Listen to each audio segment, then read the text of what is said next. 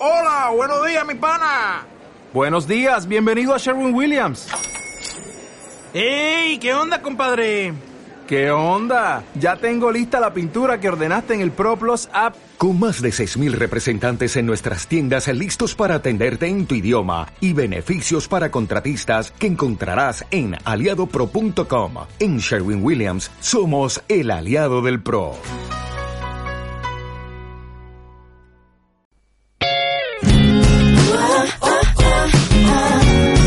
Desde ahora se prende la 90.1. Sube la temperatura en Radio Alt. Porque se abren los micrófonos para hablar de nuestra sexualidad. Le hablamos a las flaquitas y a los gorditos, a las peludas y lampiños, a todos los tamaños, todas las edades, con o sin lugar, dentro o fuera de la app. Pero esto no es solo sexo, también es educación, es conversa, es reflexión. Bienvenidos todos a Micrófonos Calientes. Con ustedes, Clau Hernández y Jo Villagrán.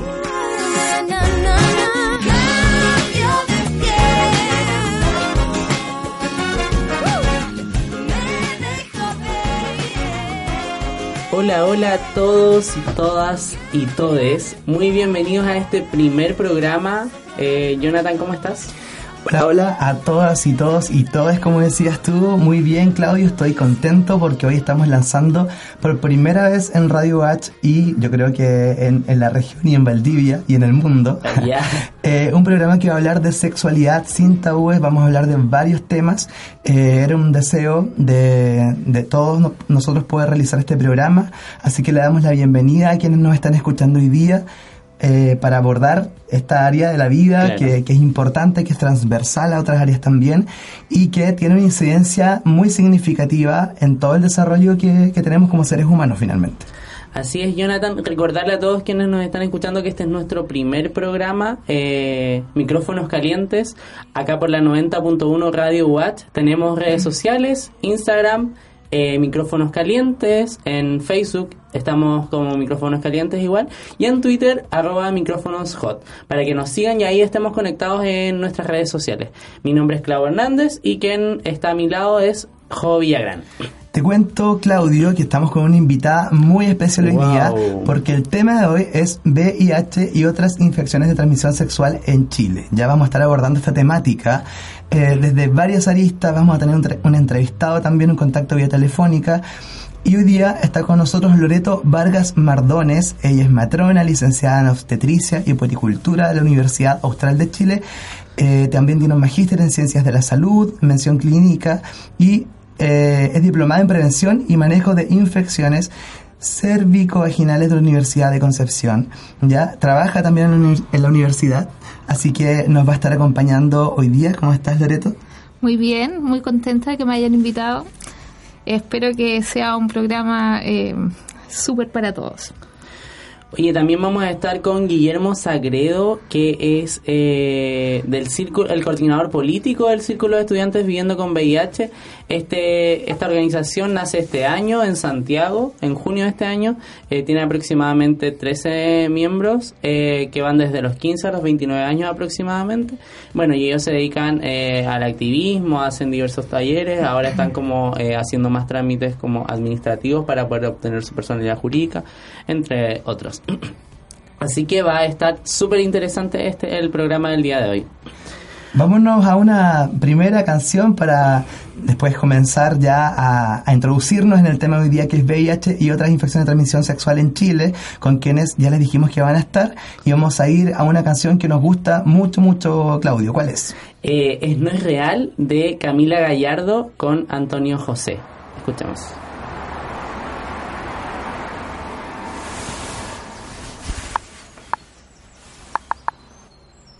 Es difícil pensar que tu boca y la mía se puedan besar a diario.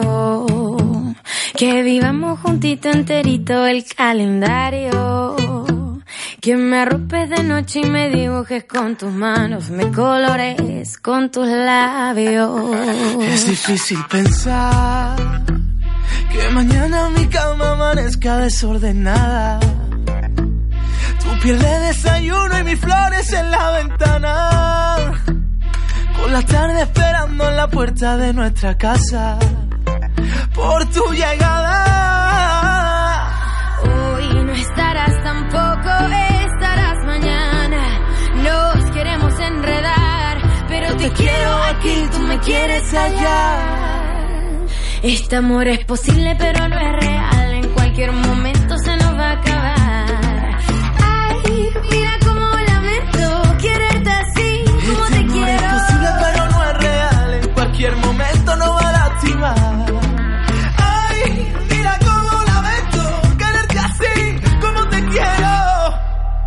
Si te digo que no, que no quiero tenerte tan lejos de mi Camila. Que las flores de jardín se marchitaron sin tu presencia. Ahora busco tu perfume entre la gente con tanta urgencia, con locura y demencia.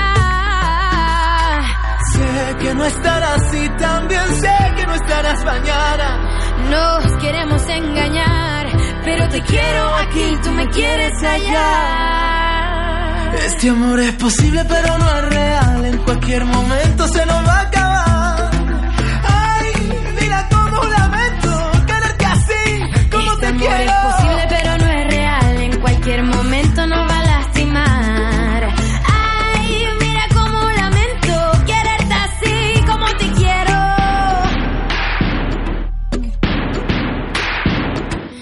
Este amor no es real, tarde o temprano se nos va a acabar. Ay, mira cómo lamento quererte así, como te quiero. Este amor no es real, tarde o temprano nos va a lastimar. Ay, mira cómo lamento quererte así como te quiero. Este amor es posible, pero no es real. En cualquier momento se nos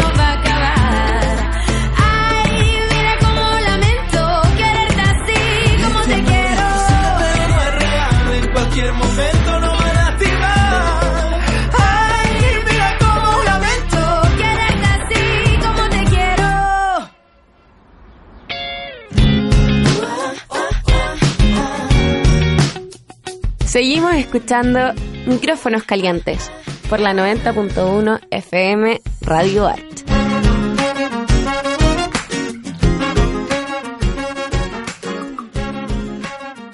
Ya estamos de vuelta acá en Micrófonos Calientes por la 90.1. Vamos a estar hablando hoy día, como les decíamos al inicio, acerca de VIH e infecciones de transmisión sexual en Chile. Y hoy nos acompaña para conversar de este tema contingente, importante y candente Loreto Vargas Mardones. Como decíamos, ella es matrona, licenciada en obstetricia y pericultura y se ha dedicado también a tratar este, este tema, entre otros, que, que aborda desde su rol profesional.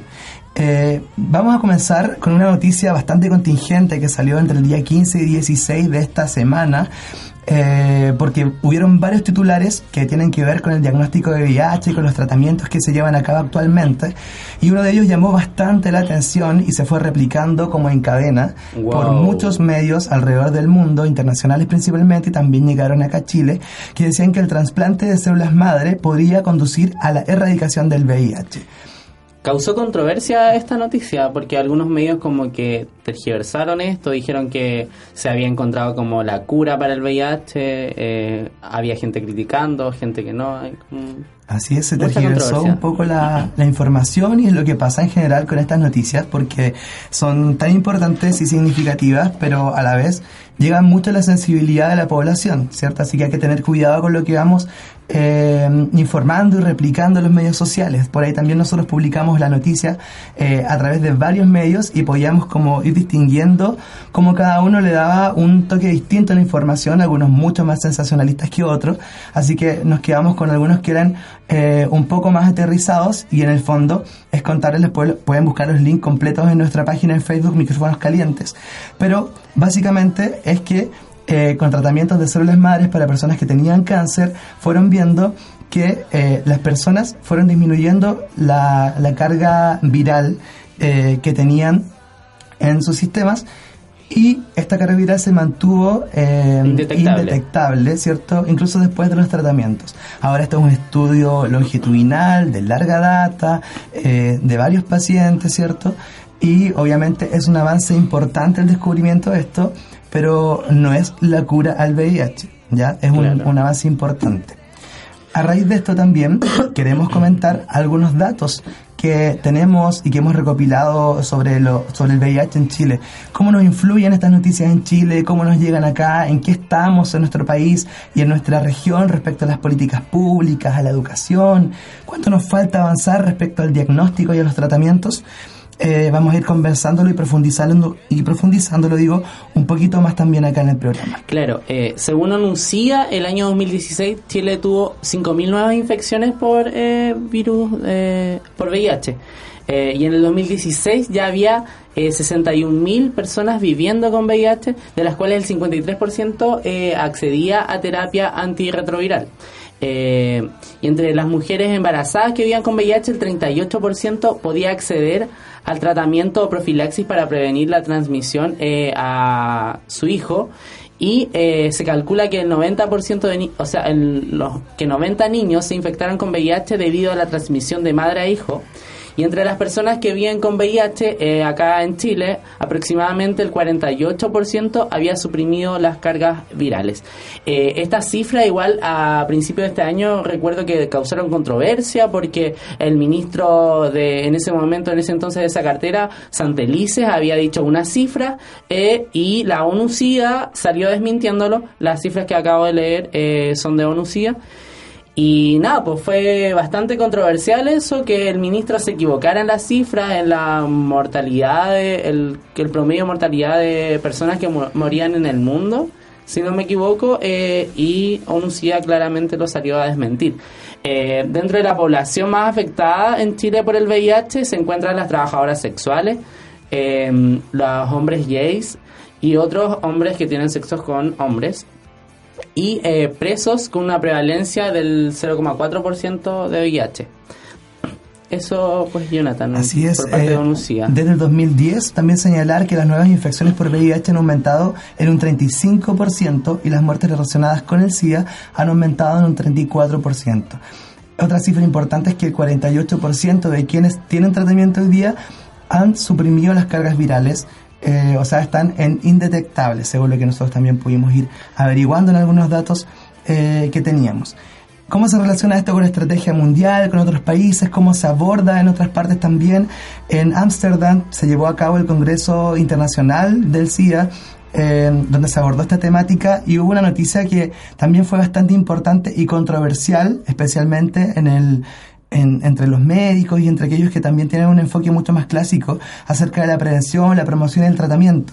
¿ya? Se habló que las personas que estaban en indetectables eran intransmisibles y se adoptó esto como eh, una importante lucha también para ir disminuyendo el estigma y la discriminación hacia aquellas personas que estaban indetectables. Recordemos que hoy día una de las cosas que más influye en Chile, en Latinoamérica y en el mundo es el estigma que existe hacia aquellas personas que tienen un Claro. diagnóstico de VIH positivo. Claro, la carga social que tiene esto de vivir con VIH, mucha gente todavía cree que es una enfermedad como mortal, que tú, si tú te contagias con VIH te vas a morir así como en poco tiempo.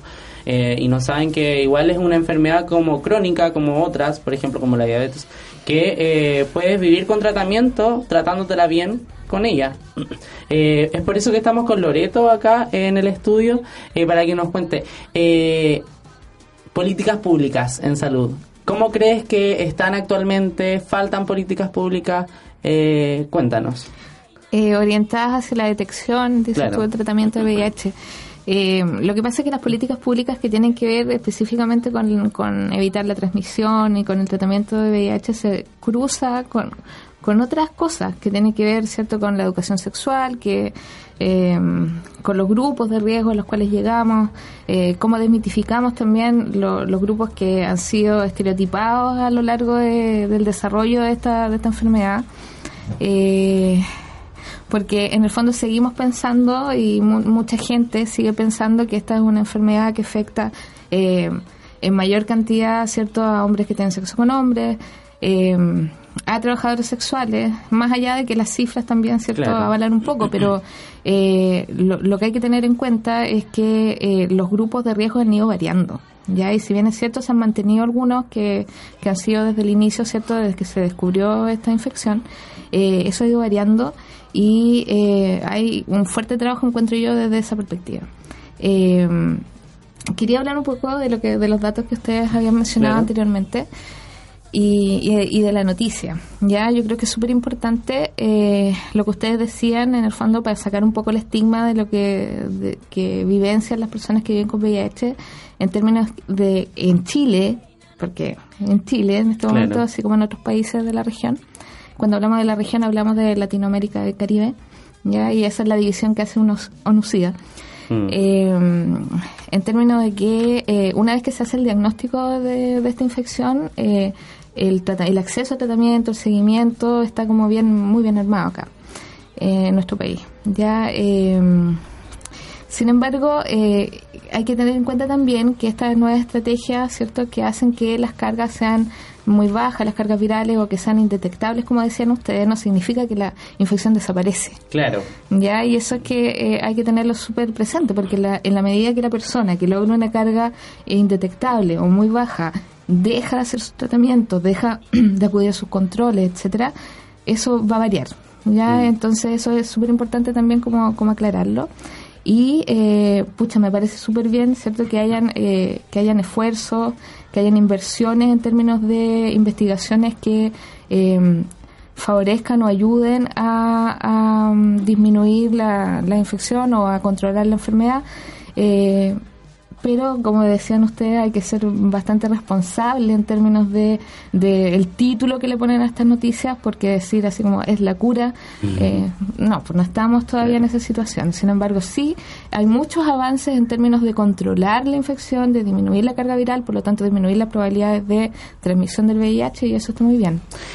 Loreto, eh, pero en Chile, en cuanto a promoción y prevención del VIH, en, en cuanto al Estado de Chile, ¿falta? eh, Sí, yo diría que sí. O sea, yo, yo eh, diría que estos últimos dos años, o este año especial, en especial después del, de, de este cierto anuncio del ministro, eh, se ha visto como una apertura eh, bastante grande en términos de medios sociales, por ejemplo, medios de comunicación masiva, que antes no se había dado. ¿ya? Eh, es mucho más frontal, es mucho más claro, eh, porque lo que hemos observado a lo largo de los años es que no ha sido tan así ya que eh, se adornan cierto Lo- los eh, comerciales o las campañas informativas. Eh, han habido muchos problemas a lo largo de la historia ya no sé bueno ustedes no sé si recuerdan eh, la JOCA en algún momento que fue como el inicio cierto de la educación sexual que se hizo en los colegios por ejemplo que fueron también muy eh, muy cuestionada, que se terminó en ese momento, la información que se da a los colegios también es muy resistida por ciertos grupos sociales. eh, por lo tanto, yo siento que si tú me preguntas desde el punto de vista de las políticas sociales, creo que han sido bastante entorpecidas eh, en, en nuestro país.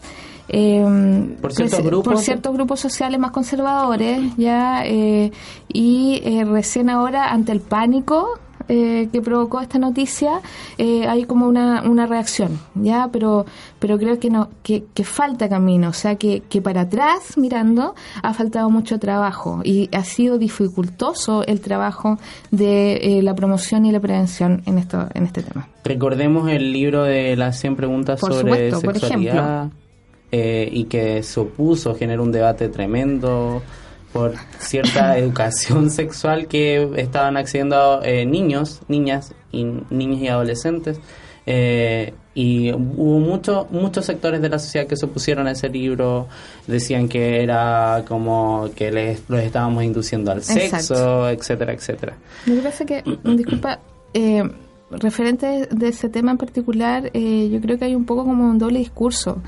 ¿No? De, de, de estos grupos en especial, en donde por un lado queremos prevenir, pero por otro lado entorpecemos esa entrega de Claro. información. Ahora, eh, si no sé, es cosa de mirar las estadísticas, por ejemplo, de la última encuesta eh, salud juvenil, en donde eh, está súper claro allí eh, la edad de inicio de la actividad sexual que está en, en hombres y mujeres muy parecida, alrededor de los 16 años, eh, donde eh, chicos de 15 años eh, ya están teniendo más de una pareja sexual en un año, o sea, Mm. tres en promedio. Entonces, un poquito como ponerse una venda. ¿No? Y, decir, pucha, mira, estamos hipersexualizando a, a, los chicos, eh, pero por otro lado está esta realidad y por otro lado está eh, la hipersexualización que hay en los medios. Entonces, eh, por eso digo que hay una, una incoherencia y que ha entorpecido este, esta promoción. Así es. Eh, en cuanto, eh, perdón, en cuanto eh, a educación sexual integral, actualmente crees que existe educación sexual integral? ¿Nos falta? ¿Cuánto nos falta? ¿Podemos llamarle educación sexual integral en Eso. realidad? Integral yo diría que no, ya directamente, porque tiene que ver con lo mismo que estamos conversando hoy día. Oye, históricamente la educación sexual, entre comillas, la hacen lo- lo- los profesores, que muchas veces, ¿cierto?, Eh, cargan también con, con sus prejuicios, con, con lo que ellos creen al respecto del tema de la sexualidad. Eh, se ha abordado también muy biologicistamente. eh, y la sexualidad es más que eso, es más que es, es más que el órgano, no es más que lo que pasa fisiológicamente, sino que tiene que ver con, con cómo yo me relaciono con el otro, con la afectividad, etcétera, eh, con los motores que tienen los jóvenes, voy a hablar de ellos en particular. Eh, y eh, falta la incorporación también a- tal vez de, de- otros profesionales, no solo los profesores, sino que otros profesionales que puedan aportar desde esas otras miradas para poder llegar mejor ¿ya? A, la, a, la, a la gente. Ahora, eh, yo soy muy catético con el tema de los jóvenes porque ese es el grupo de mayor riesgo hoy día. O sea, está súper demostrado en, las últimas, en la última década al menos que el aumento de infecciones de transmisión sexual y entre ellas el VIH ha aumentado dramáticamente en los jóvenes entre 15 y 24 años. ¿ya? Y eh, por lo tanto, antes de llegar a esa edad, uno debería ya estar hablando de estos temas. Y lo que nos contabas tú antes de salir al aire también era que hoy día las únicas personas que tienen mayor acceso a- al diagnóstico efectivamente son las embarazadas. Y donde también hay una tasa muy baja de infección, ¿cierto? Eh, y, y las tasas que son más altas de infección no tienen tanto acceso al diagnóstico. Hay muchas brechas culturales, por el estigma también relacionado al tener un diagnóstico de VIH positivo, por el miedo que provoca la gente. O sea, yo creo que acá, acá todos hemos escuchado, o cuando hemos hablado como entre amigos, quienes han hecho el test, eh, son pocos, ¿cierto? Aún en las generaciones más jóvenes, a pesar de que se está dando un poco más, se está hablando más del tema, son pocas las personas que acceden a hacerse el test eh, de manera frecuente, ¿cierto? Cada cierto tiempo, aún teniendo una, teniendo una vida sexual activa. Además, recordando que el VIH no es la única infección de transmisión sexual, han aumentado de manera eh, muy grande otras infecciones de transmisión Por sexual. ejemplo, la también. gonorrea. Sífilis también. Sí. Claro. Eh, o sea, el- las embarazadas es como una población cautiva en el fondo para el diagnóstico, porque dentro de los exámenes que se hacen rutinariamente se ofrece el VIH. Ya digo se ofrece porque el, el examen de VIH eh, por ley no es un examen que uno pueda tomar sin el consentimiento de, de la persona, digamos. ¿ya? Mm. Eh, y, y relacionándolo con lo que ustedes mencionaban desde el punto de vista de la salud pública, eh, yo siento que también hay un, un- una falta como de, de responsabilidad de- desde los prestadores de salud en general para ofrecer este examen, porque no necesariamente, o sea, en el caso de la embarazada es como obligatoriamente llegamos a ofrecerle el examen, ¿no? Pero en otras atenciones de salud perfectamente, teniendo en cuenta cuáles son los grupos de riesgo, podríamos ofrecer el examen. Y, y el examen está disponible, está disponible tanto en el sistema público como en el sistema privado, eh, pero la gente no se atreve, por un lado, y nosotros los prestadores de salud tampoco lo ofrecemos, todos, y en, todo, y en todas circunstancias. Entonces, tal vez por ahí también hay, un, hay, una, hay una brecha que habría que, mirar. También la otra brecha que, que conversábamos antes de salir al aire, cuando conversábamos entre nosotros, era como las barreras de acceso, o sea, eh, fuimos averiguando también como en- entre nuestros contactos, con nosotros mismos, ¿cierto? Con los grupos que, que uno se maneja más, eh, cómo es hacerse el test en el sistema público, cómo es llegar y, y ir a ese fan de tu sector a pedir el test directamente. eh, y cómo es llegar a la clínica a pedir el test, ¿cierto? En la clínica está de un día para otro el resultado, te toman las muestras el mismo día, eh, puedes ir incluso hasta las 9 de la noche, eh, hasta las 8 o 9, en algunos laboratorios te toman el test, te dan la, pequeña charla y el otro día vas y recibes tu resultado en un sobre, ¿cierto? Eh, pero veíamos que en el CEFAM o en un SECOF, que es un centro de salud familiar y comunitario de, de los sectores, donde finalmente las personas debieran tener más acceso y ser mucho más rápido, también hay más brechas en cuanto a los tiempos, la demora del examen, adquieren ciertos horarios preestablecidos. Cuando uno va especialmente a pedir el test, tiene que pedir una hora médico, que no está siempre disponible el mismo día o la misma semana incluso. Entonces, también el sistema público tiene ciertas barreras para que las personas puedan acceder, especialmente las personas más vulnerables que se atienden por FONASA, por ejemplo. Sobre todo en Claro. regiones. Igual, igual hay- yo creo que hay que hacer algunas distinciones, porque eh, hay distintos tipos de test, ¿no? Claro. Están los test rápidos, eh, que es como a lo que accedemos todos rápidamente. eh, y luego, bueno, esa- esas pruebas tienen que confirmarse también y ahí es donde se genera la demora en realidad. Ahora, ustedes tienen mucha razón en términos de que en el sistema público, con la cantidad de gente, ¿cierto?, que hay, que, que es usuaria, eh, no siempre es tan fácil, como ustedes dicen, pedir una hora o llegar directamente al profesional que te pueda pasar la orden, que te haga la consejería para que tú te puedas hacer el examen, pedir la hora para la toma de muestra, etcétera. Ok, sí hay una serie de, Claro. hay una serie de barreras. Eh, Ahora, eh, en el sistema privado quizás es más fácil sacar esas barreras, sin embargo, la rapidez tal vez de, de la confirmación del examen o del resultado, tal vez también se demore un poco más, ¿no? Tampoco es como que te den un resultado en 15 minutos, salvo la prueba rápida que se Sí. está haciendo hoy en día. Pruebas hoy en día. rápidas que se... Ya, eh, pero también ahí hay que tener ojo porque esa prueba rápida también eh, tiene falsos positivos, entonces eh, también van a necesitar una confirmación. Ya es, un, es una primera es un primer sedazo que te permite identificar algún grupo y, mirar cierto si, si si efectivamente es positivo o no el examen. Eh, y bueno, esa es una barrera institucional, pero también está la barrera nuestra, ¿no? Del miedo que tenemos, de, del desconocimiento también, y que también es responsabilidad desde el punto de vista sanitario, de, de informar si puedo, a dónde puedo ir, a quién preguntarle, ¿ya? Y, y también de los distintos profesionales que decía antes que a lo mejor eh, piensan que ellos no, no deberían o no pueden eh, otorgar eh, la orden o la derivación, etcétera. Entonces, hay como una responsabilidad bien compartida, encuentro, no estoy hablando de los usuarios prestadores, sino que desde todos los, equ- desde el equipo de salud, ¿no? Que, y de las instituciones sanitarias. Estamos con Loreto Vargas, ella es matrona y profesora de la Universidad Austral de Chile, eh, del Instituto de Salud Sexual y Reproductiva. Eh, esto es Micrófonos Calientes por la 90.1 Radio Watch. Recuerden seguirnos en Instagram, en Facebook y en Twitter eh, como Micrófonos Calientes. Ahora nos vamos a ir ya a una pausa musical. Eh, luego vamos a estar al aire con eh, Guillermo Sagredo del Círculo de Estudiantes Viviendo con VIH, que es una organización de Santiago. Eh, son aproximadamente 13 miembros que van desde los 15 hasta los 29 años. Eh, y eso. Ya, ahora nos vamos con eh, qué canción, Jonathan. Vamos a escuchar ahora Hijos del Peligro de Me llamo Sebastián, acá en la 90.1 estamos escuchando Micrófonos Calientes. Ya perdí el miedo ancestral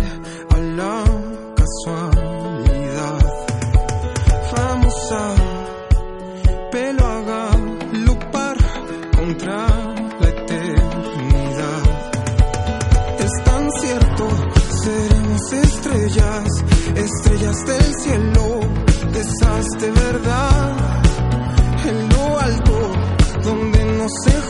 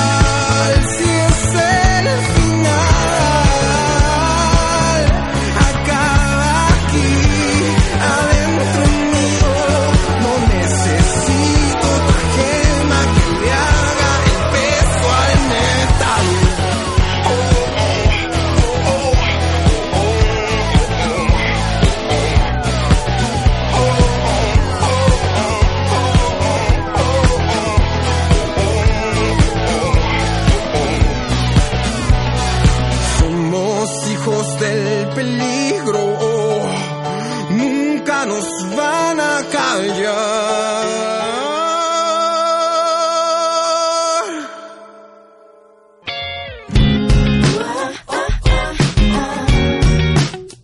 Seguimos escuchando Micrófonos Calientes por la 90.1 FM Radio Art.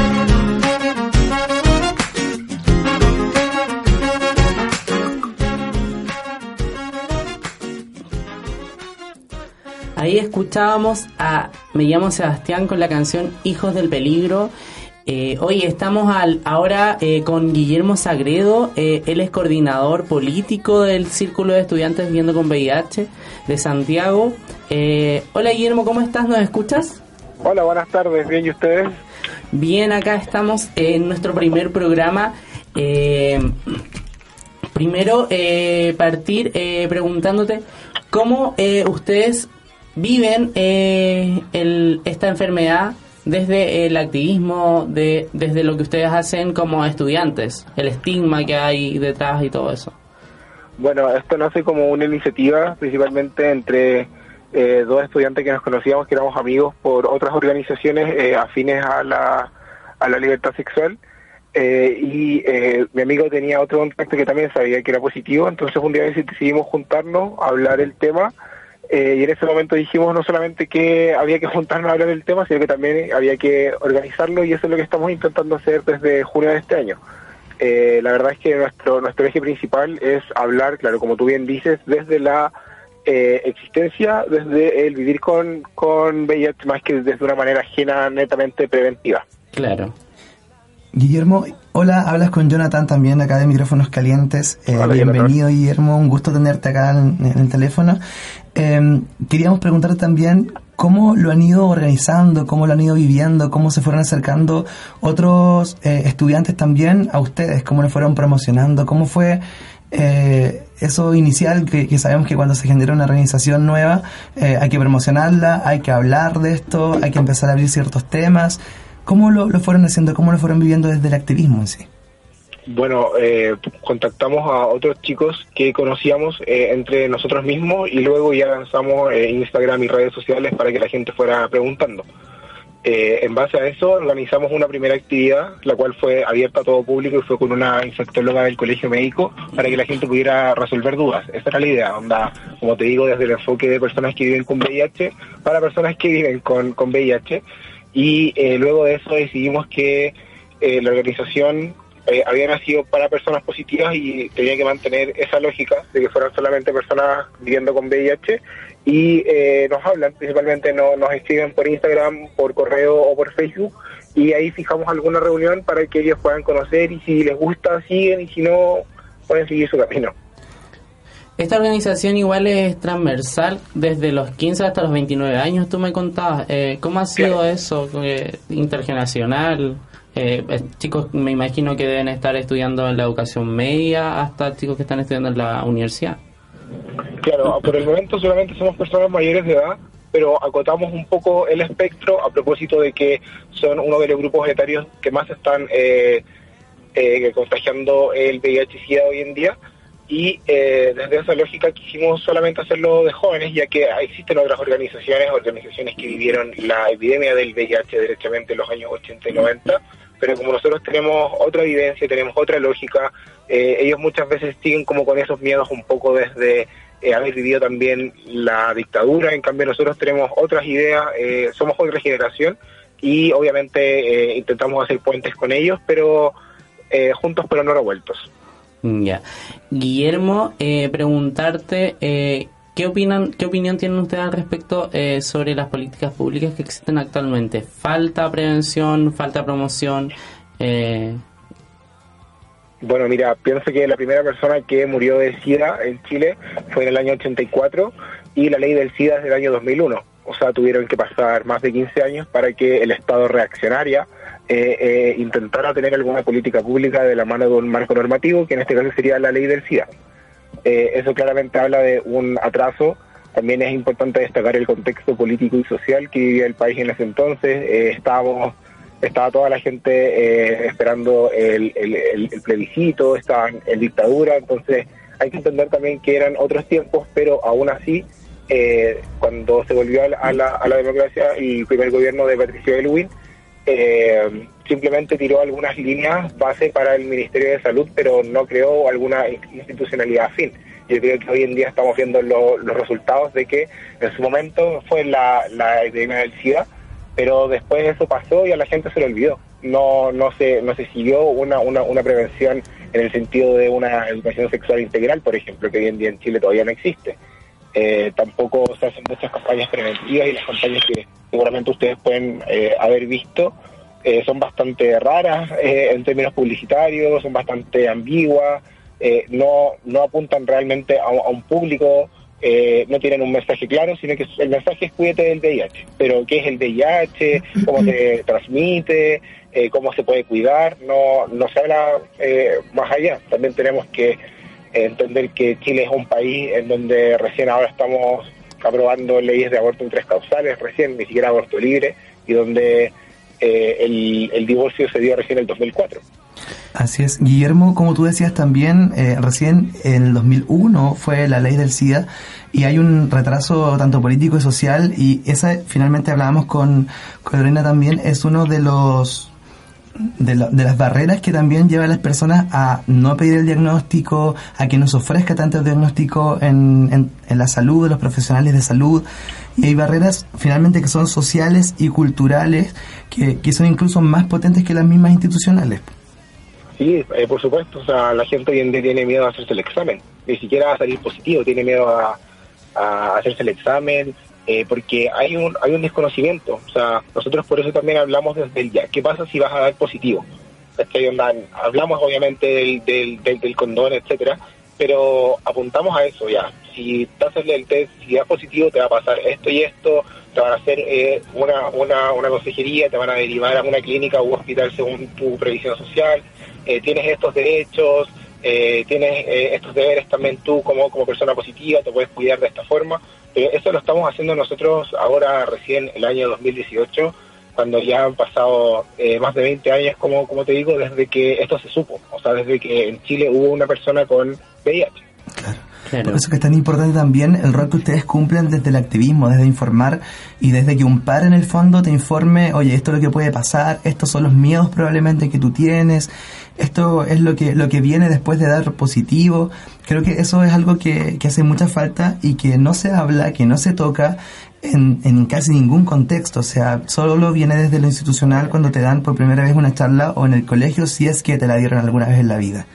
Así que, Guillermo, eh, te mantenemos en el teléfono porque vamos a ir a una pequeña pausa musical a continuación. Ya. Eh, nos vamos con la canción eh, Marinos de Francisco Victoria eh, y luego volvemos para dar por finalizada esta, este programa. Así es. Vamos a escuchar Marinos de Francisco Victoria, la 90.1. Está escuchando micrófonos calientes.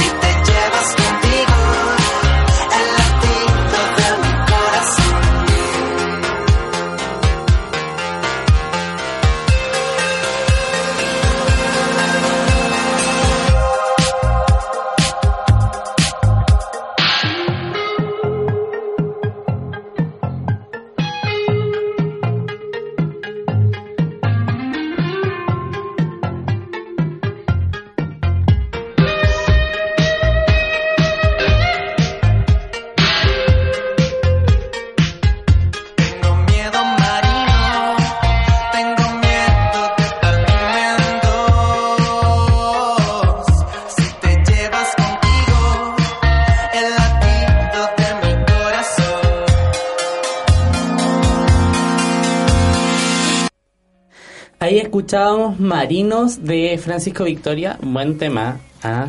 Eh, estamos con Guillermo del Círculo de Estudiantes de VIH. ¿Estás ahí, Guillermo? ¿Me oyes? ¿Me escuchas? Sí, acá estoy. ¿Te sientes? Oye, eh, para ir finalizando, eh, ¿qué mensaje le enviarías tú eh, desde el activismo a la ciudadanía y al Estado de Chile eh, en cuanto a este tipo de enfermedad y al resto de enfermedades de transmisión sexual? Bueno, a la ciudadanía en general le diría que eh, estamos en el 2018, ya no es una enfermedad mortal, es una enfermedad crónica, eh, tomo pastillas todos los días, me hago controles de vez en cuando. Ponte tú que es como tener eh, hipertensión, pero con un estigma social bastante grande porque es una enfermedad de transmisión sexual. y porque es una enfermedad que se relaciona mucho también con el mundo homosexual. Eh, Así que eso, principalmente, que, que se informen, que nos pueden seguir en Instagram y en Facebook como el Círculo de Estudiantes Viviendo con VIH. Nos pueden hacer consultas desde las más básicas eh, y al Estado de Chile le diría que se hagan responsables. Y si hoy en día hay unas tasas altísimas, no solamente de VIH, sino que también de VPH, de sífilis, de, de varias enfermedades eh, de transmisión sexual, es porque no tenemos educación sexual. Y esto no se trata de religiones ni de moral, se trata de derechos básicos, derechos sexuales y reproductivos. Así es. Guillermo, veíamos en Instagram cuando subiste como la promo que ibas a estar hoy día acá en el programa, muchas gracias por cierto, que eh, hacías el llamado a otros estudiantes de regiones también, si quieren organizarse, que los pueden escribir. ¿Existe esa posibilidad de Sí, empezar a mover sí, de hecho, el círculo de eh, regiones? Ahora espero estar en Valdivia pronto, ojalá el 14 de noviembre, que hay eh, una actividad de una agrupación allá y eh, la idea nuestra ahora ya es partir, ojalá eh, por regiones, la, la, y hay personas que, que nos han escrito de Valdivia, de Concepción, de Temuco, de Arica, y la idea es, es ir levantando organizaciones, no solamente círculos de estudiantes, sino que eh, organizaciones de, de jóvenes positivos eh, para poder armar alguna red eh, nacional y para plantarle al Estado derechamente qué es lo que nosotros queremos. Qué buena iniciativa, eh, Guillermo. Eh, ya nos vamos despidiendo, Guillermo. Muchas gracias por eh, haber eh, accedido a este contacto telefónico. Y Napo, eh, nos volvemos a ver en otra oportunidad. Que estés bien. Ya, muchas gracias, volvemos a ver que les vaya súper. Muchas gracias Guillermo, que estés muy bien y destacamos entonces con este contacto con Guillermo la importancia de la presencia de los pares en la prevención, en la promoción, ahí nos corté Guillermo, Eh, porque eh, finalmente conversábamos con, con, con Loreto también, Digo, perdón que cambie el nombre, le dije Lorena adelante.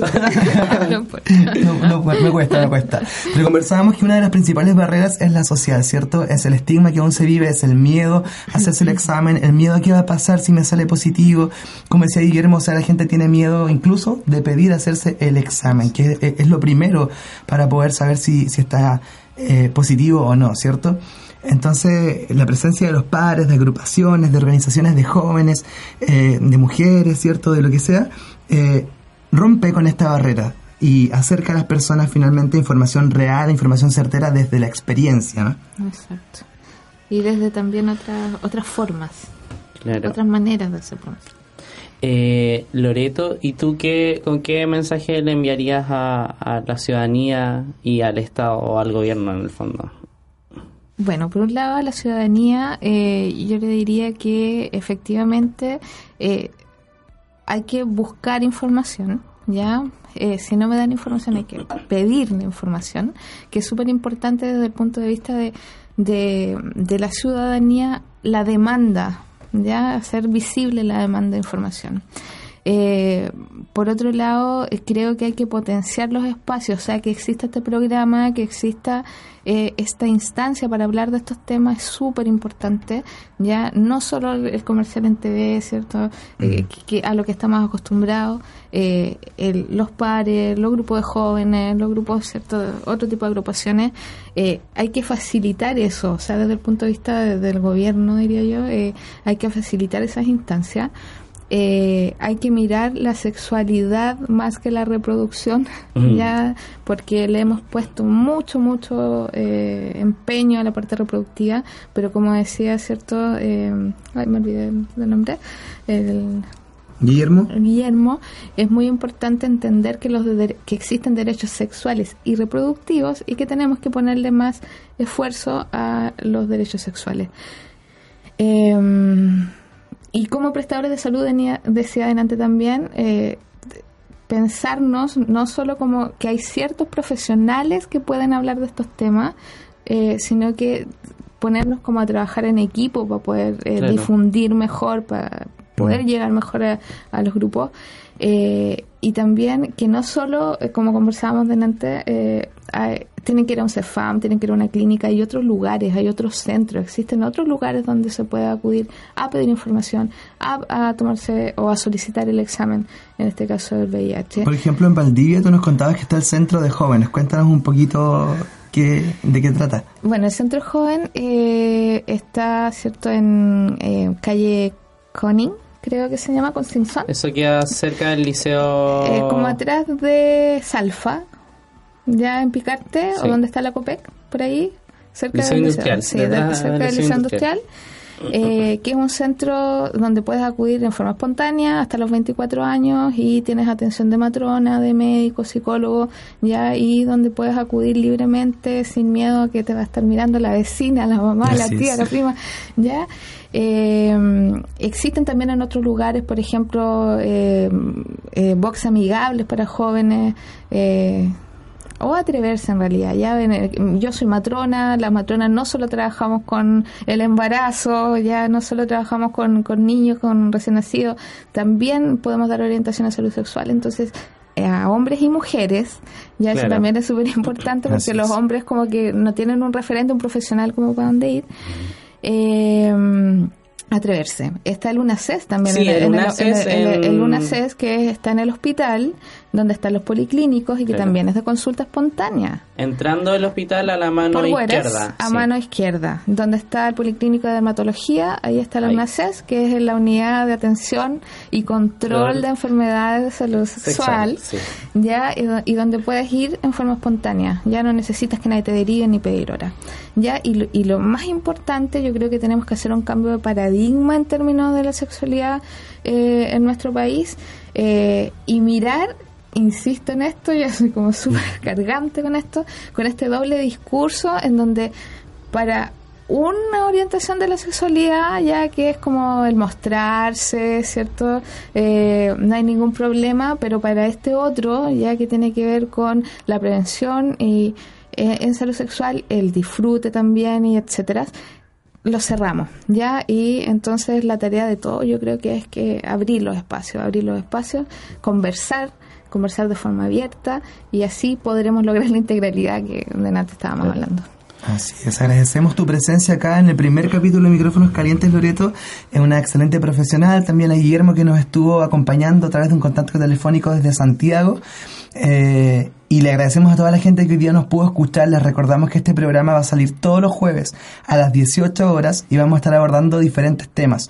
Entre ellos, por ejemplo, les vamos a dar una pincelada. Se vienen en los próximos programas eh, afectividad y erotismo en las relaciones, sexualidad, violencia en el pololeo, por ejemplo, diversidad sexual eh, discapacidad y sexualidad, medios de comunicación y sexualidad, etcétera. Vamos a estar abordando diferentes aristas de la sexualidad porque creemos que esto está presente en todas las áreas de la vida y hay que hablarlo sin tabús. Así es, Jonathan, Loreto. Eh, agradecer a todas las personas que nos sintonizaron hoy día, a quienes nos vieron a través de Facebook Live, eh, quienes han estado pendientes de nuestras redes sociales durante la semana.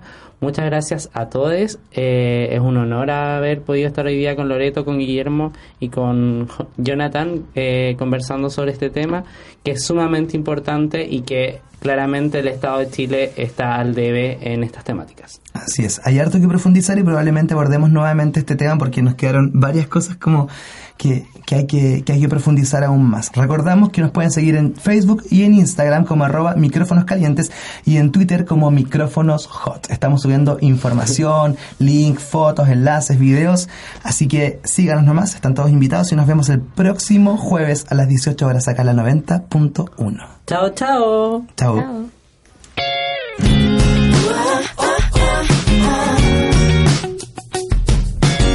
Esto fue Micrófonos Calientes. Conduce Clau Hernández y Jo Villagrán. Nos volvemos a escuchar el próximo jueves a las 18 horas por la 90.1 FM Radio Art.